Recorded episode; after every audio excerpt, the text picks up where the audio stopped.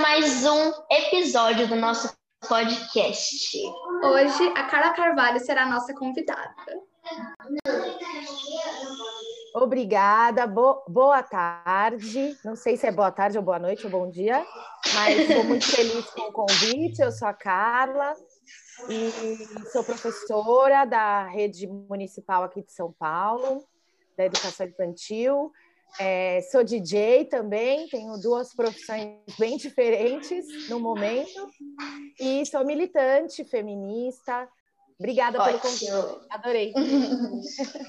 Carla, primeira pergunta. Para você, o que é ser uma pessoa machista? Olha, é, uma pessoa machista Primeiro, assim, acho que é bom a gente pensar o que é o machismo, né? O machismo é um conjunto de práticas que a gente tem na, na, na nossa sociedade, porque a gente vive num sistema que é patriarcal, e o que é um sistema patriarcal? O sistema patriarcal é um sistema que se baseia na superioridade dos homens é, frente às mulheres, e essa superioridade ela é colocada de maneiras é, tanto do dia a dia, tanto de maneiras sutis quanto de maneiras mais drásticas, mais evidentes, né, que é como acontecia antigamente. Mas o sistema é o mesmo, as maneiras de dele, dele agir mudaram porque o mundo mudou e muitas coisas ficaram diferentes. Mas a gente vive sob esse sistema, então a gente aprende de que é, existem os lugares determinados para os homens e para as mulheres dentro desse sistema, geralmente para as mulheres lugares de subordinação, né, de, de subestimação, e isso se reflete nas nossas práticas do dia a dia. E essas práticas são o machismo, essas práticas que refletem o, o patriarcado na nossa formação, na nossa criação, na nossa cultura. E ser machista é dar continuidade ao sistema patriarcal. E as mulheres não têm como fazer isso, elas podem reproduzir atitudes machistas, mas elas se prejudicam ao mesmo tempo. Então, elas, mesmo que elas se considerem, é, o fato delas estarem perdendo isso, não tem como elas assumirem isso de uma maneira. É, não tem como isso ser uma, uma coisa efetiva para as mulheres. Então, a pessoa machista, o homem machista, é aquele que reproduz essas ideias nas suas atitudes, nas suas práticas, mas principalmente aqueles que acreditam que essas ideias e que essa maneira que o patriarcado impõe para a gente são é, verdadeiras. Acho que isso é a principal definição. É a pessoa que realmente acredita que a gente, que as mulheres elas, elas não, elas têm um lugar determinado às vezes acreditam, inclusive, que isso é biológico, fisiológico, justificam dessa maneira para poder a uma atitude que é cultural, que é social, né? É meio complexo, mas o básico acho que é isso, assim, que as pessoas machistas são aquelas que é, têm práticas diárias que subestimam as mulheres, que colocam as mulheres em detrimento dos homens. É, sabia que dentro de, dentro de 55 vereadores eleitos e eleitas na cidade de São Paulo em 2020, só 13 são mulheres. Você acha que isso tem a ver com machismo? Acho, e tenho certeza absoluta que tem a ver com machismo, tem a ver com patriarcado, que é isso, que é esse sistema que, que que produz o machismo, né? São duas coisas distintas. O machismo é a atitude do dia a dia, o patriarcado é o sistema, né? O machismo é aquilo que a gente muda no nosso interior. O patriarcado é o que a gente precisa da coletividade para poder mudar, porque ele é cultural. Eu não posso simplesmente falar, ah, hoje eu, hoje eu não quero mais viver no patriarcado. Eu vivo no patriarcado, né? Eu não tenho como escapar dele. É, eu acho que isso tem tudo a ver porque a, a, política, principalmente a política institucional, partidária, ela sempre foi um desses lugares que o patriarcado, que esse sistema ensina a gente que é dos homens. Né? Então, as mulheres se envolvem pouco, as mulheres são afastadas mesmo, as mulheres são violentadas dentro da, do mundo político de diversas maneiras, não só a violência física que a gente fala, mas a violência simbólica, né? aquela violência do xingamento, do, da subestimação, da de, do desrespeito né? Mas também chegando até a violência física. A gente tem aqui no Brasil um caso absurdo de uma vereadora que foi assassinada, né? Na, na no, no, centro de uma grande cidade, né? Num, num... é, assassinada a tiros, e até hoje, depois de quase, quase três anos, ainda não está resolvido, né? Uma coisa que em qualquer, em vários países do mundo seria um, numa democracia realmente é, transparente, isso seria inviável, porque que, que é uma, uma vereadora, né? A representação da vontade do povo. Então, é, é, é como se tivesse matado aquilo também, né? Então, acho que isso tem a ver, sim, com o machismo, com o patriarcado, principalmente. E também tem a ver com essa, com essa, essa mudança, esse avanço que a gente vem conquistando, tem a ver com a resistência das mulheres em, em, em ocupar esses espaços, em se colocar nessas lutas. As mulheres são as grandes cuidadoras das casas, das crianças, dos idosos, é, de tudo, tendo filhos ou não, quando tem filhos, aí isso, óbvio, potencializa, mas se não tem filhos, às vezes dos idosos, né, dos próprios companheiros e das suas casas, administram as suas casas. Então, as mulheres têm muito menos tempo, disponibilidade, tanto de tempo mesmo, quanto emocional, de se envolver politicamente, de se envolver coletivamente. Então, as mulheres têm um problema de disponibilidade que é dado pelo patriarcado, que elas ficam muito mais sufocadas de trabalhos, né? Então as mulheres não têm tempo para se envolver em coletivos, em trabalhos sociais, é muito mais difícil para as mulheres.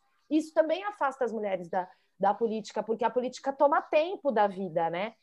E então acho que tudo isso e também é bom a gente ressaltar que o Brasil é um dos piores do mundo nessa nessa estatística de representatividade de mulheres é, Ele está no 154, sim, posição sim. 154, a gente pesquisou isso. Exatamente. Exatamente. Imagina que a gente é um dos piores do mundo mesmo. Acho que a gente está em terceiro lugar no, na, na, na, listagem contrária, assim, dos piores mesmo. Então é uma, é uma questão que a gente precisa, que é muito urgente, né? Muito Sim. É, o machismo, eu acho que ele também, além de trazer várias questões para a sociedade, assim, mais na parte da, da mulher, é, eu acho que conforme a sociedade vai botando a mulher mais para baixo, a mulher, muitas das mulheres, assim, elas acabam aceitando isso. Então, elas acabam aceitando que os homens são mais fortes, que os homens é, devem fazer tudo e ela deve ficar em casa fazendo comida na cozinha o dia todo. Sim, com certeza. Então, eu acho que muitas das, das, das mulheres, eu acho que até diminuiu muito, mas ainda tem bastante mulheres que se rebaixam por medo, por muitas vezes. Né? Pensarem, né? é por medo também, por pensarem Sim. que é verdade tudo que os homens falam, que vê no jornal. Sim. Enfim. Porque... É, eu acho que a gente aprende isso, né? Também a gente acaba acreditando mesmo e acho que as mulheres reproduzem todos esses, esses lugares, porque é muito difícil, é, mesmo que às vezes a gente sinta uma vontade, né? Eu lembro quando eu era mais nova, a gente ainda não tinha todo esse, toda essa clareza, né? Toda essa, toda essa quantidade de informações do que, do que era feminismo, do que era machismo, do porquê que a gente sentia determinadas coisas, mas a gente tinha, a gente falava muito que é, ah, os meni, as meninas são mais espertas, os meninos são bobos, ah, os meninos não sabem isso, não sabem aquilo. A gente ouve isso às vezes, os muitas estereótipos, vezes né? a nossa sim, família, sim, sim. que a gente vai internalizando isso como mulher e, e a nossa tendência é reproduzir. Quando sim. a gente começa a se questionar, é muito sofrido. Então, muitas mulheres fogem desse questionamento. E eu entendo isso, acho que a gente, é, quando a gente começa a perceber e quando a gente quer trazer mulheres para que elas entendam isso dessa maneira, a gente tem que tomar muito cuidado, porque é muito delicado, porque é muito sofrido a gente. É, e contra um sistema que está estabelecido há milhares de milhares de anos Sim. em todos os lugares, em todos os países, em todas as religiões, né? Então, é muito sofrido quando você precisa, por exemplo, vou dar um exemplo básico do que eu estou dizendo assim. É, se você está numa roda com seus amigos, né? Tá, tem meninas, meninos, as pessoas estão conversando de uma determinada coisa e surge uma frase machista, uma colocação, um pensamento machista, às vezes numa brincadeira ou numa maneira de dizer, ai, vai lavar louça, vai não sei o quê vai, é, ah, isso aqui não é coisa de mulher, ou nossa, você está parecendo um homenzinho, ai, a machona, porque você se colocou, porque você questionou, porque você não concordou, alguma coisa assim.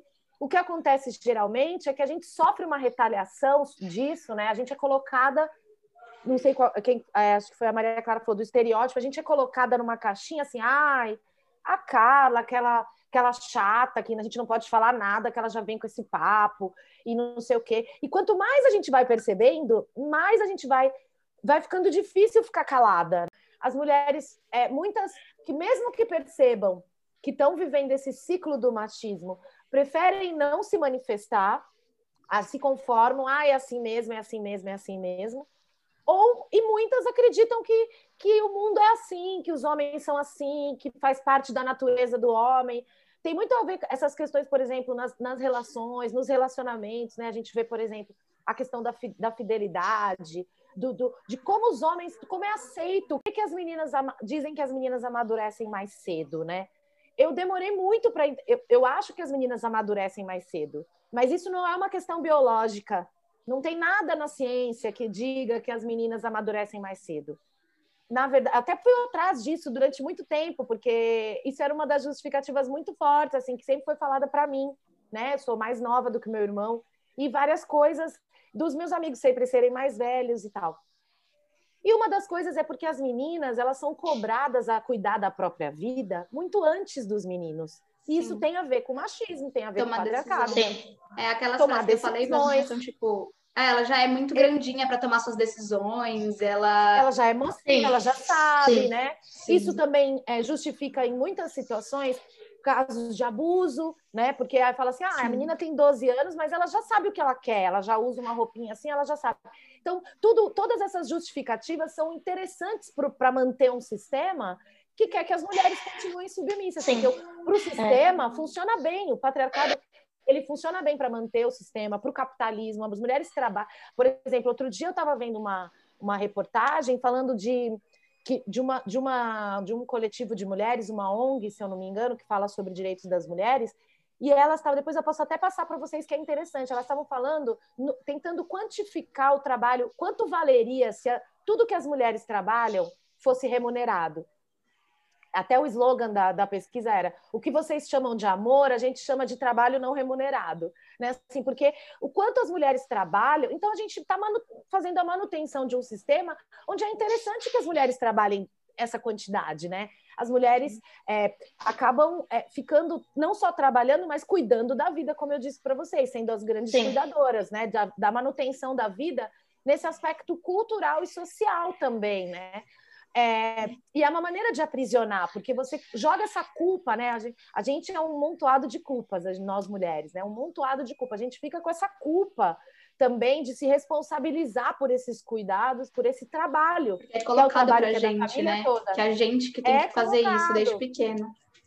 Sim. Então, assim, por exemplo, eu me lembro que quando eu era pequena, era feio o meu quarto tá bagunçado. O quarto do meu irmão é assim mesmo, os meninos são bagunceiros. É. Mas entendessem é que a gente não é fiscal, a gente quando a gente fala eu sou feminista, eu não sou a fiscal das relações, não sou a fiscal das turmas que vai dizer, ai, você é machista, eu não vou ficar apontando os dedos, mas se a gente tiver o, o, o, o, que, é ser, o que é ser feminista, né? Eu conseguir é, enxergar e reagir a essas todas situações. Então, quando eu consigo enxergar e consigo reagir, meu movimento para reagir junto com outras mulheres, isso é o feminismo. E nos brinquedos é muito é. forte isso. É, muito é, a relação é. com os brinquedos. É, é pré-definido, né? É pré-definido. É roupa, né? Roupa. A, roupa, se você vê a cor, a cor rosa, azul, o brinquedo, a roupa, tudo, tudo, tudo. Muito, eu conheço muitos meninos que pintam unha, que passam lápis, que, né, que, que começaram a, a, a a cair de frente, mas a gente tem quantos artistas trans, né, não binários, que na verdade sim, não são pessoas sim. trans, são pessoas que querem questionar esses papéis do gênero, né? Ai, tem que ser assim, tem que ser assado, tem que ser assim, tem que ser assado, que na nossa geração era muito mais forte, mas a gente questionou, né? A gente questionou porque a gente não queria mais, não cabia mais na, nosso, na nossa era, não cabe mais. Então, quem não acompanhar essas mudanças vai ficar para trás, né? Vai ficar para trás porque isso está acontecendo já. Eu falo dos brinquedos porque eu trabalho com educação infantil, né? Onde essas questões do, do patriarcado entram, é, é, são muito importantes para formar as crianças nessa primeira infância. É muito forte. E o brinquedo é, parece uma bobagemzinha, mas os brinquedos são a primeira confirmação que a criança tem desse, de qual é o lugar dela de acordo com o gênero. Então a Sim. criança, ela, é, ela nasce menina, antes dela nascer, já tem um chá de bebê com tudo da cor que ela vai ter, com tudo que ela vai gostar. Sim, Mesmo que ela não vá era... gostar. Brinquedos, né, gente?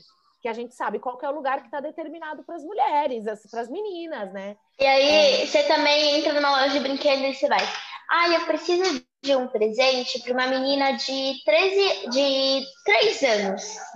De 3 anos. E eles levam você para boneca. Mas ele, eles levam você para boneca, para Cozinha. Aí já é mais um pouco. É, mais um, um pouco pra mais velho. Vai. ela que ela tem que fazer aquilo uma, quando crescer, que ela tem que cozinhar. Com sete anos. Sete anos. Já tá para jogar jogo. Então vai levar para um jogo de bardo, para um jogo de, de, de costura. Bom, um estudo feito pelo IBGE mostra que as mulheres ganham menos que os homens em todos os trabalhos selecionados na pesquisa. Mesmo com a queda de desigualdade salarial entre 2012 e 2018, as trabalhadoras ganham em média 20,5% a menos que os homens no país em todo o país. Sabendo disso, você acha que o machismo interfere no seu trabalho, tanto na parte salarial e também como te tratam te respeitam? É, acho que sim. Eu, eu sou funcionária, como professora, eu sou funcionária pública, né? Sou funcionária da Prefeitura de São Paulo. Então, não tem essa divisão salarial, porque tem uma legislação que é bem rígida com relação a isso, a isonomia salarial, que a gente chama, né?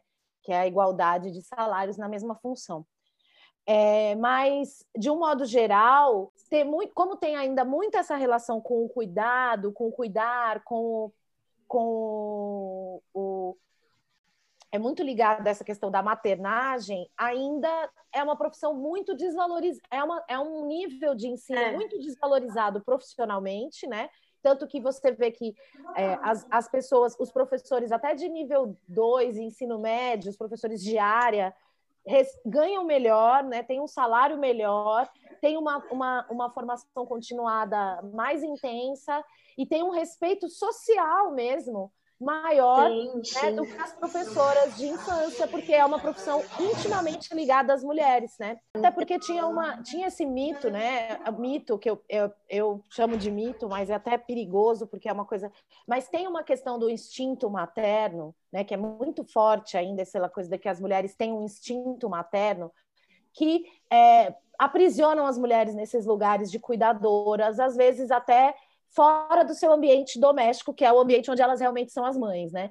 E, e o Steam, esse negócio da maternagem acabou virando uma, uma realmente uma pressão social enorme nas mulheres, e as professoras têm muito isso. Tem muito isso na escola de, de crianças, né? Da infância, na educação da infância.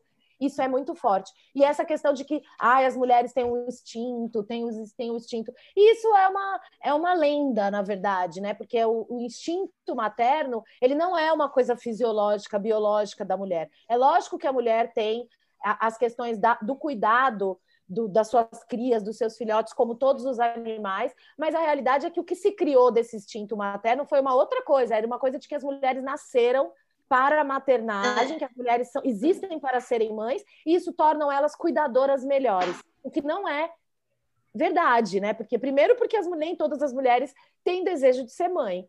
Mesmo às vezes sendo mãe, a gente sabe que tem mulheres que não queriam, é. que não gostariam e que acabaram aceitando, porque isso é o que é imposto para a gente. A gente não consegue tem escolha, né?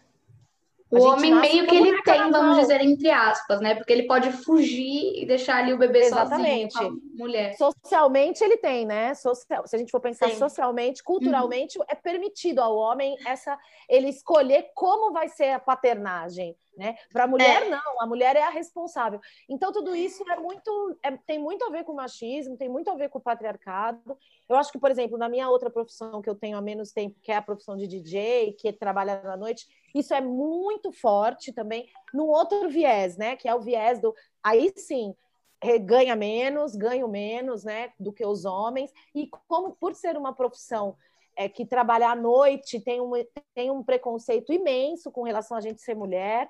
E por ser uma profissão da música, que é um ambiente majoritariamente masculino e que as mulheres ainda são muito subestimadas, ou invisibilizadas, né? Se a gente for pensar historicamente, há menos há 100 anos atrás, que historicamente não é muito tempo, né? Para tempo histórico, 100 anos é não é um tempo enorme, mas há, há 100 anos, no século passado, era inimaginável uma mulher trabalhar na noite, né? E mais inimaginável ainda uma mulher produzir música, ou fazer música, ou trabalhar com música. Era, as mulheres que faziam isso, elas eram jogadas numa marginalidade mesmo. E aí a gente tem aí uns nomes, lógico, ícones, mulheres que conseguiram quebrar essas barreiras, mas que para isso sofreram diversas e diversas violências seguidas, né? A gente tem casos de Elza Soares, né? Eu vou falar Elza Soares, que eu acho que é um ícone muito importante disso, porque sofreu diversas violências raciais, é, de gênero, né? Físicas mesmo, e da cultura, culturais, da mídia, da imprensa, sofreu todo quanto é tipo de ataque por estar naquele lugar, né? Então, é, só para te avisar que essa porcentagem ela é em mulher, de mulheres em geral. De mulheres em geral. A gente não achou a porcentagem de mulheres negras, que é bem mais alta do que isso. E quando a mulher fala que não quer engravidar, quer focar no trabalho, nos estudos, a sociedade, a, a mulher já sofre preconceito. Sim. É bem isso. Mas, é, tem um negócio mas as, as mulheres elas ganham menos porque elas engravidam. Se elas não, se elas não querem engravidar, qual que é o problema? Sim. Entendeu? É, ela quer focar mais no, no trabalho. A Sim. questão é que assim, a, a, o, o, patriarcado, ele é, ele é, não, ele odeia as mulheres. A gente fala, a, a, nós a gente tem uma sociedade misógina quando a gente usa essa palavra, que é um termo é, mais forte, né? A misoginia é o ódio às mulheres. A gente fala que não é uma coisa praticada individualmente. É muito importante a gente dizer isso, né? Eu também tenho essa conversa sempre com os meus amigos, com os homens que convivem comigo. falo, não é com você, não é sobre você. Nós estamos falando de que é você que odeia as mulheres. Estamos falando de um sistema que é tão ruim para nós que a nossa única nosso único pensamento é dizer que ele que a gente tem medo de viver, é um sistema que a gente tem medo, que a gente não é dona, não é livre nem com os nossos próprios corpos. É um sistema que viola os nossos corpos. Então, é, eu não tenho como não achar que esse sistema ele é um sistema de ódio às mulheres. E nesse aspecto entra a palavra misoginia. Não sei se vocês já, vocês já devem ter ouvido essa palavra, né? A gente fala que o sistema, o, o sistema patriarcal ele, ele tem esse, essa, essa perseguição, porque essa perseguição faz com que ele se mantenha dessa maneira, né, como eu tinha dito aquela hora, e, é, e isso é, é, é, qualquer que seja a escolha da mulher. Então, a mulher mãe, ela sofre horrores, né, aquela pressão, e tem todas as questões da maternidade, do que é ser mãe nessa sociedade, não só profissionalmente, mas também as violências, o que você falou do abandono dos homens né? E do abandono que às vezes acontece dentro da própria casa, porque muitas, muitas crianças não são cuidadas pelos, pelos homens, né? São cuidadas só por mulheres. A gente tem uma ambiguidade nisso também, que ao mesmo tempo a gente tem um número enorme de famílias brasileiras que são chefiadas financeiramente por mulheres por conta de abandono. Né? A gente tem 5 milhões de crianças no Brasil sem o nome do pai no registro. 5 milhões Sim, de crianças que o pai nem registrou fora aquelas que têm o nome no registro, mas que a gente sabe que foram abandonadas, Sim. né? Ou financeiramente, Sim. ou emocionalmente, né? Então, Sim. O sistema patriarcal, ele persegue as mulheres. E se eu disser que não quero ter filhos, eu também vou ser perseguida por isso, tanto profissionalmente quanto socialmente porque é, sempre tem uma infantilização, né? Ai, é, mas você é assim porque você não tem filho, não sei o quê. Não, eu, eu, eu fiz essa escolha, né? Eu não quis ter filhos. Não quer dizer que eu, não, eu trabalho com criança, eu amo criança, tenho uma porção de sobrinhos, eu tô... Pro... Não, não quer dizer nada disso, não quer dizer que eu quero ser jovem para sempre, não quer dizer que eu, então, sou a responsável. Então, então assim, você tá com esse lugar determinado de qualquer maneira, Sim. seja qual for a Sim. nossa escolha. Então, acho que tem... É, a questão de que as mulheres engravidam como uma das justificativas é só é só uma maneira, mais uma justificativa, porque tem porque não tem uma justificativa plausível, né, que seja justa nesse aspecto, porque se os homens fossem tão responsabilizados pelo cuidado com os filhos quanto as mulheres, essa justificativa, por exemplo, ela seria nula. Né? Você vê que uma coisa puxa a outra. Né? Se os homens tivessem. Se, se quando a criança fica doente, a escola ligasse para a mãe e para o pai, e qualquer um dos dois tivesse que sair do trabalho para ir é, socorrer a criança doente, você entende que o, esse emprego ele ia ter a mesma, ia ser a mesma situação pra, tanto para homens quanto para mulheres? E muita Mas coisa assim, que acontece? É... Acontece que são as mulheres que são responsabilizadas pela, por esse cuidado, né? Então é, é uma coisa puxando a outra, é um sistema. É por isso que eu sempre gosto de falar dessa questão do sistema, porque também é bom para as pessoas entenderem que não é individual essa questão. O machismo a gente pode combater nas ações individuais, a gente pode questionar. Agora, o sistema patriarcal ele só pode ser combatido em, em, coletivamente. Né? Ele só pode ser combatido se a gente tiver um grupo que questione e aí as, esse grupo vai modificando as ações do próximo, do próximo, do próximo, e daqui sei lá quantos milhões de anos. A gente está falando de um sistema que existe há mais de 3 mil anos, né? que sustentou todas as injustiças do mundo nesses 3 mil anos. Né? O patriarcado sustentou todas as injustiças. Então, a gente está falando de um sistema que é muito poderoso. E lutar com. Sim. E assim, é isso, a gente vai dia a dia, passo a passo, numa conversa dessa, em vários momentos. E eu gosto de falar do feminismo, porque o feminismo é esse, esse movimento em coletivo para acabar com esse sistema.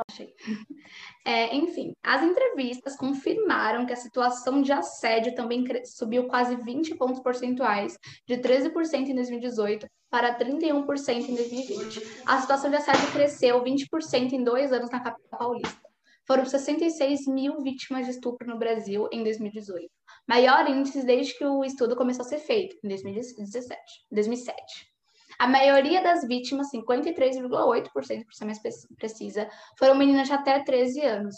Conforme a estatística apurada em microdados da Secretaria de Segurança Pública de todos os estados e do Distrito Federal, quatro meninas até essa idade são estupradas por hora no país. Ocorrem, em média, 180 estupros por dia no Brasil, 4,1% acima do verificado em 2017 pelo anuário.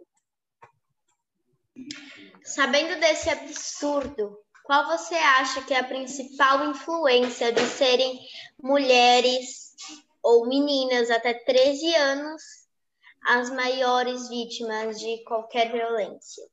E outra coisa, você já sofreu algum tipo de assédio, é, alguma violência? Abuso, enfim. Abuso, isso, isso.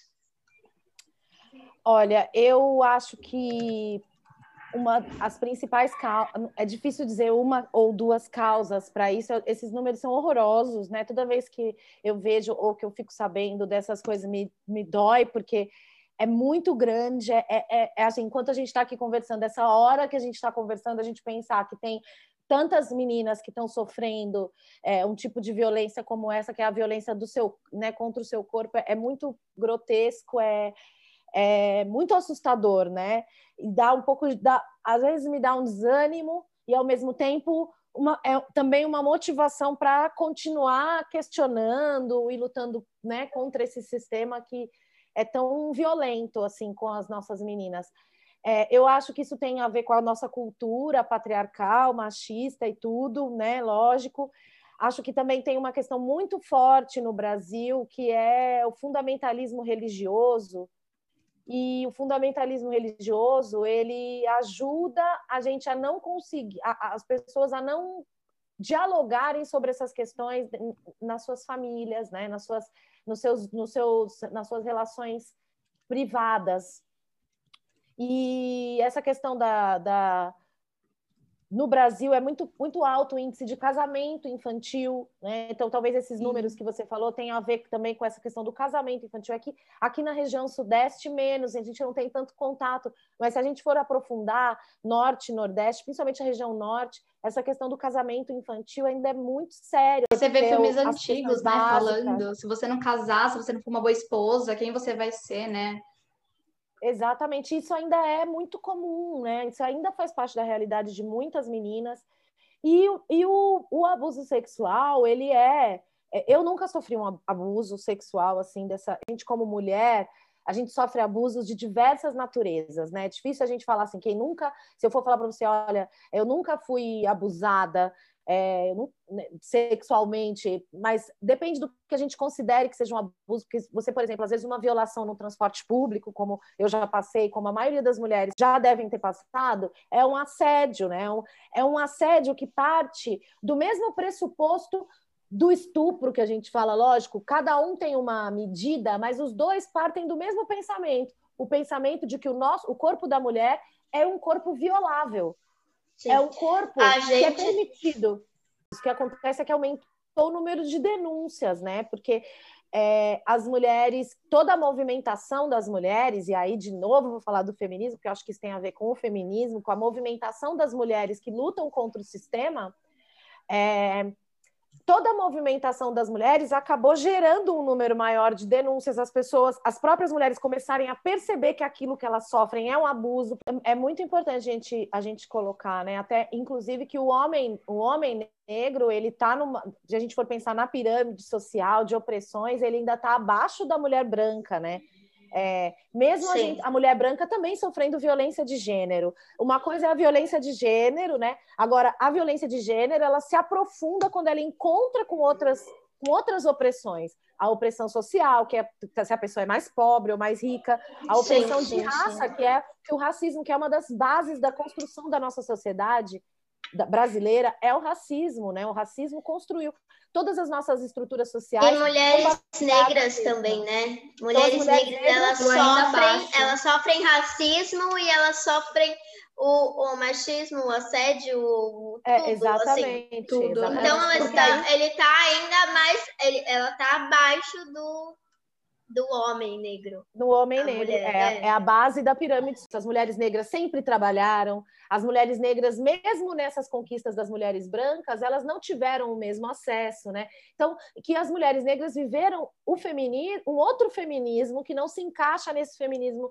que veio do, do, do, da Europa, né? Que foi criado pelas europeias, que foi, que foi super importante para a emancipação das mulheres, mas não contempla todas as mulheres. Né? Ele, não justi ele não explica de onde vem a opressão a todas as mulheres. Então, o feminismo interseccional ele, ele, ele caminha nesse sentido de conseguir pensar as mulheres como um grupo muito mais abrangente do que só aquelas mulheres brancas, europeias, né, que, que eram sinalizadas naquele momento. Então, assim, é, é importante a gente, a gente pensar que qualquer movimentação de mulheres em coletivo para reagir à opressão machista, para reagir ao sistema patriarcal, é feminismo, né? Feminismo é, uma, é um movimento que pensa na, na, na melhoria da vida de todas as pessoas, porque se, se melhorar para as mulheres, automaticamente melhora para os homens, se mulher, melhorar para as mulheres brancas, se melhorar para as mulheres negras, automaticamente melhora para todas as mulheres. Então, é, por isso que tem aquela frase clássica, né? Quando uma mulher negra se movimenta, toda a sociedade se movimenta junto com ela, porque o mundo que é melhor para ela, né, traz todo mundo. É, é, a pessoa quer poder sobre o outro. Sobre o outro, sobre o corpo da pessoa, e, e, geralmente sobre o corpo feminino, que é um corpo que essa sociedade dita como público, como, como onde todo mundo pode dar o palpite. Como um objeto. Como Sim, um objeto. Como um objeto. Como um objeto vendável, né? Que tem que ser assim, que tem que ser assado, que tem que ter essa cor, que tem é que a indústria essa... da moda, né? Que você tem que ser assim, que você não pode ser tal coisa. E o natural, né? Você falou aí das estrias, enfim. Se você tem estria, por mais que seja natural do corpo, você não pode, não, não pode, você não tem que ser assim, isso é feio, isso é tal coisa, uhum. é uma coisa pré. Seu corpo tem que ser escondido, né? Nossa, como essa mulher tem coragem de usar um. Isso era uma coisa que a gente ouvia muito, né? Como essa mulher usa um biquíni, nossa. Hoje a gente tem felizmente, graças às deusas, a gente tem referências de mulheres com diversos corpos e tal que estão fazendo essa luta e estão sofrendo para fazer, sabe? Sofrem ataques diariamente, são violentadas, né, socialmente. Então, assim, é ruim para todo mundo, mas para a gente é uma questão de sobrevivência ao combate. Para eles, não.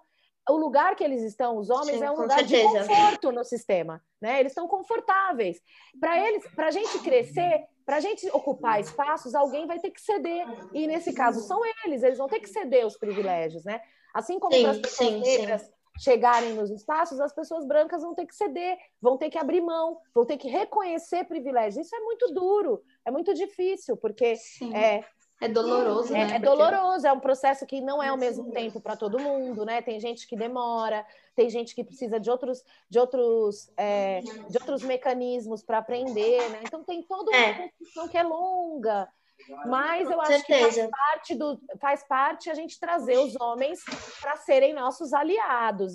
Bom, enfim, Carla, a gente chegou no fim do programa, infelizmente. Eu queria agradecer muito a sua participação. Eu acho que vai ser muito importante para todo mundo ouvir opiniões diferentes. Sim. E principalmente a sua uma, opinião. Uma participação muito enriquecedora, né, para todos Sim, os que estão ouvindo, né? Com certeza.